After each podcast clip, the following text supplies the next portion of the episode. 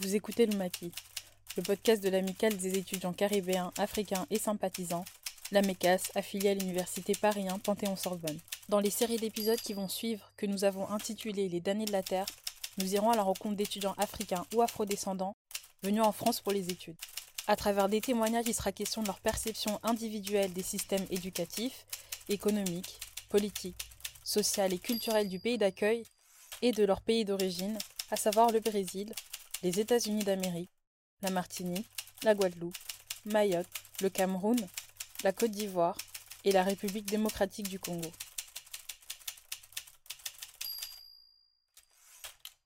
Alors pour me présenter, je m'appelle Ambre, euh, j'ai 20 ans. Je suis ici depuis environ 4 ans, euh, puisque j'étais avant en études de graphisme et maintenant j'ai commencé des études d'animation. Euh, définir euh, mon île, ce serait un peu compliqué parce que bah c'est il y a beaucoup de choses à dire quoi. Quand on me demande d'où je viens, je dis pas que je suis française. En général, je dis que je suis guadeloupéenne parce que c'est deux cultures qui sont vraiment à part et même euh, c'est là où habite ma famille, c'est là où j'ai grandi. Donc c'est vraiment le, le mon lieu quoi. C'est c'est mon lieu de naissance, c'est mon lieu de vie, c'est l'endroit où j'espère retourner le plus vite possible quoi les poursuites d'études en fait elles sont pas vraiment développées. C'est à dire qu'on a on a des poursuites d'études de base.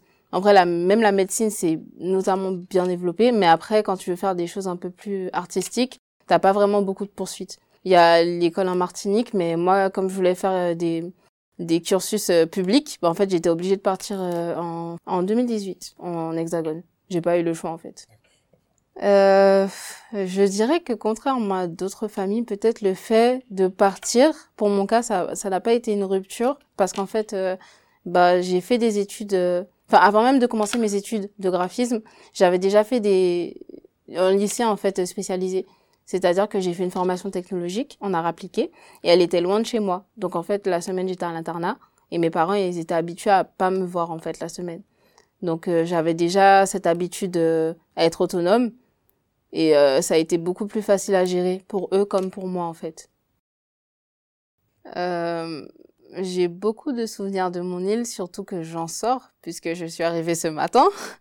Mais on va dire que, à part les paysages, même si ce, cet aspect nature, on le retrouve vraiment beaucoup en, en Guadeloupe, c'est-à-dire que si concrètement tu as une voiture, tu as le permis et tu veux aller à la plage, tu peux. Et ça, c'est quelque chose que je trouve vraiment très très beau. Mais euh, moi, ce qui me marque, c'est surtout ma famille parce que j'en ai pas ici. Et c'est vraiment avec eux que j'ai grandi, quoi. Donc quand je retourne en Guadeloupe, c'est vraiment pour passer des moments avec eux. C'est pour euh, faire des randonnées, c'est pour aller euh, monter la soufrière, même si c'est long et pénible. Mais c'est le genre de choses dont on se, on se rappelle. Bah, il faut dire que depuis quatre ans, je m'attelle justement à garder ce lien culturel avec la Guadeloupe. Donc euh, j'ai un entourage qui de plus en plus correspond à ce que je veux, à mes ambitions culturelles. Donc oui, on a un cercle vraiment de personnes guadeloupéennes ou du moins antillaises. Et de mon côté, j'essaie de découvrir en fait tous les lieux en lien avec ma culture. Donc des librairies spécialisées euh, caribéennes ou bien des, des, restaurants. Et j'essaie autant que possible de partager aussi pour donner la force en fait à ce genre de commerces locaux. Enfin locaux pas d'ici mais locaux de là où je viens. Et euh, après, ben, c'est aussi participer aux événements culturels. Donc, euh, il y a des soirées jeux de chez moi, il y a des, des conférences parfois et j'essaie d'y participer. Tu, sais, quand tu vas aller quelque part et tu te, tu idéalises un peu l'endroit. Et euh, pour moi, c'était peut-être la liberté. Parce que comparé à la Guadeloupe, en fait, ici, tu as un réseau routier qui est vraiment développé. Et c'est ce qui manque le plus en fait en Guadeloupe, c'est-à-dire que si là je veux sortir, même jusqu'à 23 heures, je peux et j'ai pas besoin de quelqu'un qui va me déposer, tu vois. Donc en fait ici tu as vraiment cette volonté de circuler où tu veux, même euh, de voyager aussi en Europe et tout. Et ça je me suis dit, et je, je savais déjà qu'en venant en Hexagone j'aurais cette possibilité. Même euh, professionnelle aussi au niveau des stages, tout ça, ce sont des choses que je peux envisager ici et que je peux pas envisager en Guadeloupe. D'un point de vue culturel, euh, en Guadeloupe, tout le monde te dit bonjour. Ici, les gens qui me disent bonjour me demandent de l'argent. Donc, j'ai vu que je devenais méchante au bout d'un moment, parce qu'en fait, tu as la, enfin, Paris, ça déshumanise un peu, tu vois. Et en fait, je viens d'un endroit qui est super chaleureux, où tout le monde dit bonjour, tout le monde est assez bienveillant, et ici, c'est vraiment une ambiance euh, différente. Par exemple, si je tombe, je suis sûre que la moitié des gens me marchent dessus, tu vois. Donc, euh, un peu un contraste. Mais en, en soi, j'ai pas, en fait, je m'attendais pas à grand chose parce que je préfère découvrir plutôt qu'avoir des, des a priori. Cela dit, euh, c'est vraiment l'ambiance générale en fait de Paris. Je trouve que c'est un peu maussade en soi et que c'est pas, enfin, les gens sont pas toujours gentils, mais c'est parce qu'il fait gris, tu vois. Alors que ben, de là où je viens, ben il fait chaud, il fait beau la plupart du temps et on est entouré de la nature. Donc c'est vraiment deux styles de vie qui sont relativement différents en fait. Ben, j'apprécie beaucoup le fait que c'est vivant en fait, c'est une ville qui est super dynamique. Donc c'est-à-dire que si j'ai une semaine où j'ai rien de prévu, je sais qu'en deux jours je peux me faire un programme où tous les jours je vais sortir et faire des, des choses qui vont vraiment m'intéresser, aller dans des événements, aller euh, je sais pas dans des, des concerts, ce genre de choses. C'est vraiment un accès à la culture que j'ai pas personnellement euh, en, en Guadeloupe. Même les musées, enfin l'accès aux musées, il est, il est vraiment pas infini, mais il y a quand même beaucoup beaucoup de propositions quoi. Et euh, je trouve ça quand même euh, quand même fou. Même les initiatives comme euh, la MIE ou ce genre de choses, bah ce sont pas des des concepts qui sont développés en fait en Guadeloupe. Euh, je pense qu'au fur et à mesure du temps, plus j'habite en Hexagone et plus je, enfin moi je compare en fait mon île et mon lieu de vie parce que ben c'est mon lieu de vie et au final je, ben, je vis plus ici qu'en Guadeloupe, tu vois. Les seuls moments où je vais vraiment comparer, c'est euh, quand je vais me demander comment améliorer l'endroit d'où je viens. Surtout que, ben, par exemple, là, je suis dans une association, et même, tu as plein d'associations ultramarines qui, concrètement, veulent euh, améliorer, en fait, nos conditions de vie euh, en Guadeloupe. Donc, c'est vrai que parfois, on va se dire, ben, nous, on n'a pas d'eau. Tout le monde n'a pas d'eau en Guadeloupe. Ici, ben, c'est pas forcément un problème, même s'il y a des, des métaux lourds parfois dans certaines villes, mais tout le monde a l'eau en général. Donc, tu auras ce petit, ces petites comparaisons comme le transport aussi, mais c'est pas forcément négativement, c'est voir euh, ce qui existe ici et comment tu peux l'importer en fait en Guadeloupe pour que tout le monde vive mieux. Mais en général, j'ai arrêté de comparer euh, juste pour comparer, je pense.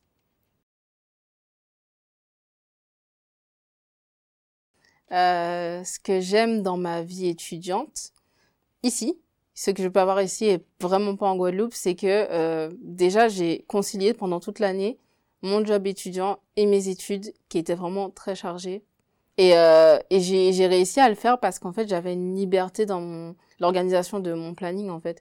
Et déjà, même si je finissais tard, ben, j'avais ce moyen de transport. Je pouvais rentrer chez moi parce que les, les transports étaient disponibles. Et même, je pouvais me vider la tête, tu vois. Décider demain, je vais au restaurant avec euh, ma pote. Demain, on va à un événement. Et c'est vraiment cette liberté en général qui, qui me plaît, en fait. Ou bien ce, ce fait de me dire, j'économise et je pars, je sais pas, je pars en Espagne. Je pars à Porto. Parce que c'est tout près et c'est possible et c'est peu cher vu qu'on est en, hexagone. Euh, bah c'est pas vraiment un choix. Dans la enfin le fait d'avoir un travail c'est c'est pas un choix ou une option pour moi. Parce que ben pas de famille ici. Donc déjà ben si je paie pas mon loyer j'ai pas potentiellement de d'oncle ou de tante qui peut m'accueillir chez lui. Donc il faut vraiment que j'ai mes économies de côté. Et aussi mon école elle est payante donc euh, comme j'ai fait un prêt il faut bien que je commence à anticiper en fait euh, bah, le, le, remboursement de, de, mon prêt, quoi. Euh, mon appréciation du système éducatif, ce serait vraiment celui de l'Hexagone ou euh, celui que j'ai reçu en Guadeloupe. Parce qu'en vrai, il est, il est similaire, en fait. Dans la mesure où on est dans le même système qui est le système français, euh, j'ai pas noté de différence, en fait. Il n'y a pas de différence notable entre les deux. Peut-être la qualité de vie que j'ai trouvé beaucoup plus appréciable en Guadeloupe parce que, ben, il n'y a pas l'hiver. Il n'y a, pas de changement de saison, il n'y a pas de dépression hivernale, alors que ici, à partir de janvier, déjà que la, la, formation elle est dure, mais à partir de janvier, plus personne ne répondait. On avait tous des cernes, pas envie de venir et tout. Et je trouve que c'est une difficulté supplémentaire qu'il y a ici, tu vois. Alors que en Guadeloupe, on a un peu une flexibilité des profs aussi, dans la mesure où on a plus d'espace, on a des jardins. Donc parfois, il nous arrivait de faire cours dehors, par exemple.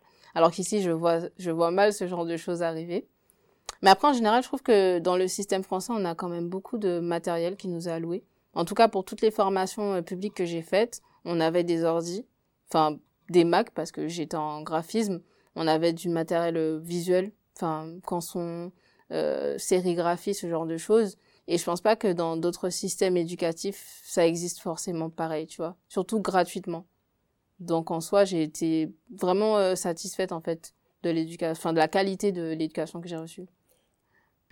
Euh, le premier jour où je suis arrivée, déjà, euh, école d'animation. Donc, qui dit école d'animation dit école de jeux vidéo. On a compté les femmes et les noirs avec mes potes qu'on est arrivés. En vrai, parité homme-femme, ça va. Par contre, parité niveau diversité, peut mieux faire. Et en fait, je me pose vraiment la question de est-ce que les, les personnes considérées comme minoritaires ne postulent pas en fait dans ce genre d'école ou est-ce qu'elles sont pas reçues, tu vois? C'est une vraie question que je me pose. Dans mon ma classe, on doit être trois personnes non blanches. Dans l'école, on doit être 20, 30 peut-être. Donc en fait, je me pose vraiment des questions et je j'ai pas les réponses pour l'instant, mais c'est une vraie question à poser, tu vois. Je pense pas que, le fait qu'on soit issu d'une minorité, enfin je sais pas comment le prononcer, mais le fait qu'on soit non blanc, ça, ça va jouer sur la façon dont je vais voir les capacités de chacun. Par contre, ça va jouer sur comment en fait euh, chacun va créer ses films. Parce que par exemple dans le monde de l'animation et du jeu vidéo, il y a un réel problème de représentation. C'est une vraie problématique qu'on a de comment toi, en tant que personne qui appartient à une ethnie, tu vas représenter une personne qui appartient à une autre ethnie. Parce qu'en fait, t'es pas habitué à dessiner ce genre de personnes. Enfin, moi, par exemple, si quand je dessine, j'aurais tendance à dessiner des gens qui me représentent. Et euh, donc la, la thématique, c'est comment moi, quand dans mon groupe, j'arrive à dessiner justement et en étant pas raciste, des gens d'autres groupes ethniques. Et euh, ça, c'est super compliqué en vrai, comme euh, comme problématique. Enfin, nous, on a déjà eu des problèmes comme ça dans mon école. Enfin, même si après, il y a des choses à revoir, mais tu vois déjà, il y a des films comme Vaiana qui sortent ou Encanto ou comment elle s'appelle? Euh, Raya et le dernier dragon. Enfin, on voit en fait de plus en plus des personnages qui sont pas comme la princesse Disney type, tu vois. T'as des, des textures de cheveux, t'as des textures au niveau des peaux. Donc euh, oui, je pense que ça change énormément. T'as même le, le court métrage Vanille qui est sorti et qui, qui justement est dans le contexte euh, culturel de la Guadeloupe. Et il y a, y a, vraiment zéro racisme, il n'y a pas de, de préjugés. C'est juste beau en fait de voir ce, ce genre de, de court métrage ou de film. Euh, le fait de, de me faire des amis ici, ça a été facile, oui et non. Parce que quand tu arrives dans une classe où il y a des personnes euh, guadeloupéennes ou bien même euh, de culture autre que française, c'est plus facile. Mais dans mon école actuelle en, en, animation, c'est plus compliqué parce qu'on a vraiment des différences culturelles et que moi je suis quelqu'un, j'ai pas forcément la langue dans ma poche. Je sais pas si c'est culturel ou pas, mais quand je pense quelque chose, je le dis. Quand je dis pas, mon visage dit. Donc, je sais que ici, c'est pas quelque chose qui est très bien perçu. Enfin, les gens ont tendance à pas dire ce qu'ils pensent ou à se cacher, je trouve, derrière, euh, je sais pas, à, faire des faux semblants et tout. Et euh, c'est quelque chose avec, euh, avec quoi j'ai beaucoup de mal ici, mais euh, en soi, il faut, enfin, dans le monde de l'animation, le monde de, de la com, du, de l'art visuel, t'es obligé, en fait, de te faire des contacts. Parce que c'est un monde qui est assez petit en soi. Donc, il faut vraiment que tu te fasses des contacts, tu crées des liens avec les gens parce que tu les reverras après, en fait. Euh, en fait, je ne sais pas si je crois à la méritocratie parce qu'il y a beaucoup trop d'éléments euh, d'actualité qui ne vont pas en ce sens.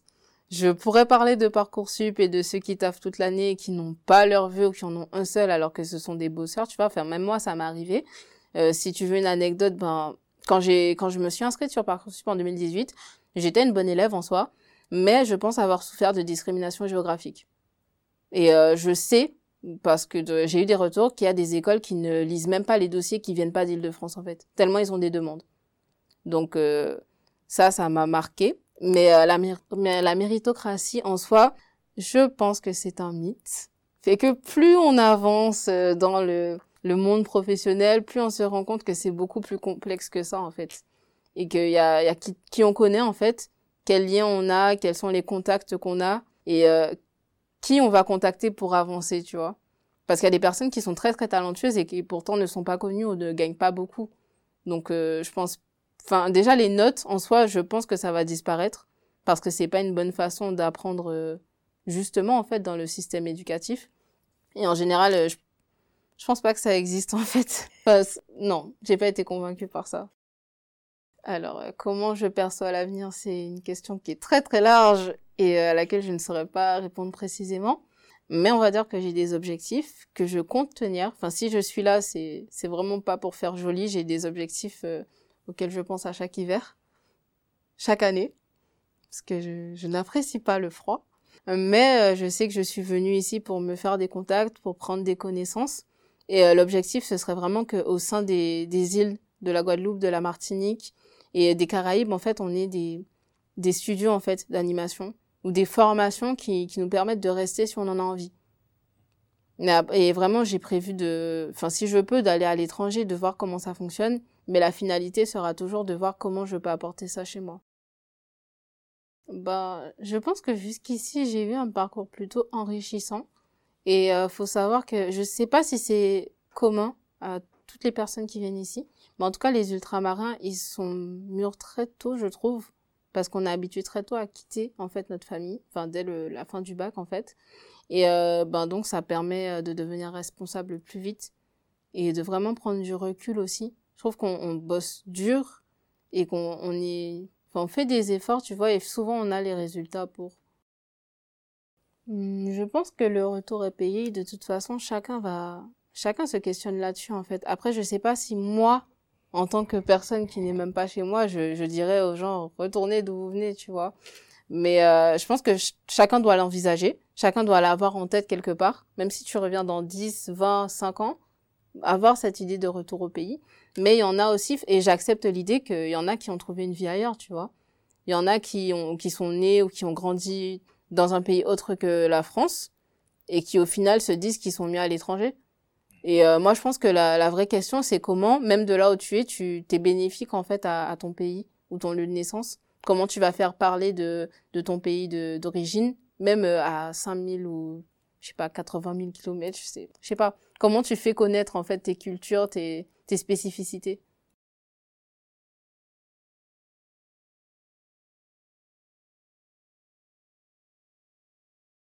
Merci d'avoir écouté le Maquis, le podcast de l'amicale des étudiants caribéens, africains et sympathisants, la MECAS. Ces entretiens sont tirés des épreuves de tournage de Sekou, un collage documentaire écrit et monté par Liko Imale, avec Awan Jai et Ruth Kiadika à la caméra, Adia Diaby et Patricia Silvia au son. Pour continuer la conversation, retrouvez-nous sur tous nos réseaux sociaux et via le hashtag Le Les damnés de la Terre, une production de l'Amécas et de Togan Audio, avec la participation de Paris Mathieu Sarah, Eloi Yoni, Dandara Arujao da Silva, Mohamed Diaby, Saifoudina Hamadi, Ambre Daibi Saram, Prodige Miakala, Juline Bakop, Farel Bekono, Daniel Nikolaevski. Nos remerciements aux associations africaines d'Île-de-France, Paris Dauphine Afrique de l'Université Paris 9 Dauphine, Sorbe Outre-mer de l'Université Paris 1 Panthéon-Sorbonne, Afro ESTP, ESMA de l'Université Paris 1 Panthéon-Sorbonne, ASPA de Sciences Po Paris, CS Afrique de Centrale Supélec, EFAB de l'EDEC, ESSEC Africa, HEC Afrique Antilles, le Club Afrique EM Lyon Alumni, Marifa de l'Université Paris 2 Panthéon Assas, X Afrique de Polytechnique, et enfin nos remerciements au Labo 6 de la Maison des initiatives étudiantes, la MIE de Paris.